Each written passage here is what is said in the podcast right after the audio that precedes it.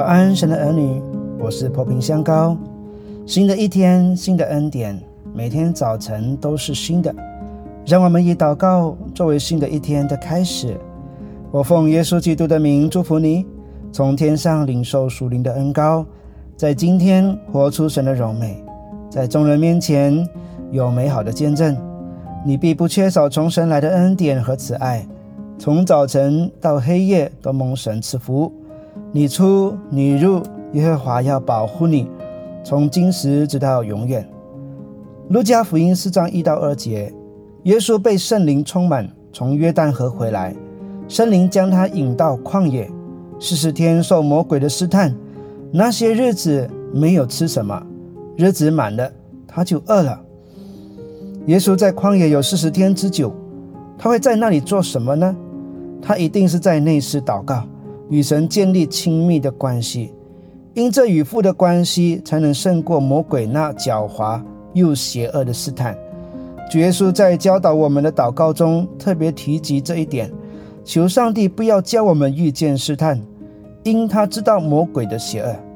在福音书中，我们常常看到耶稣独自一人到旷野、到山上，或在半夜或清晨，他都独自一人内思祷告。他不希望有人打扰他与父亲亲近的时间。在科西玛尼园时，他也是故意远离门徒一段距离，然后进行个人的内室祷告。在那一刻，门徒才有机会听到耶稣的祷告内容。神的儿女需要操练这内室祷告的生活。一个人面对上帝和在人群中向上帝祷告是完全不一样。一个人面对上帝的时候，我们可以很自然。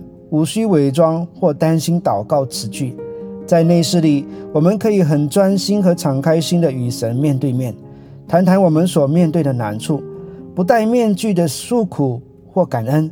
在内室里的祷告，就是心灵与诚实的敬拜主。在人群中的祷告，我们有时需要顾虑许多，而变得有点形式化了，这是可以理解的。情侣两人独处时的谈话方式。和在第三者的场合下谈话方式就会有所不同。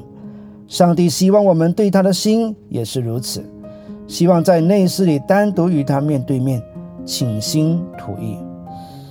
耶稣在与门徒分离之前对他们说：“我爱你们，正如父爱我一样。你们要藏在我的爱里。”这个爱的关系就是在个人的内室祷告中培养起来的。唯有爱。才能胜过一切挑战和试探。想象一下，若我们和耶稣基督之间没有了爱，只剩下教堂聚会、祷告、服侍、敬拜、小组，那会变成什么样的门徒？那会和法利赛人或文士一样，满腹经书却没有爱。我们需要常常与我们的良人耶稣保持这份爱的热情，否则我们很难在世上成为光和盐。神的儿女们，请进入你的内室，花时间与他亲近，建立爱的热情吧。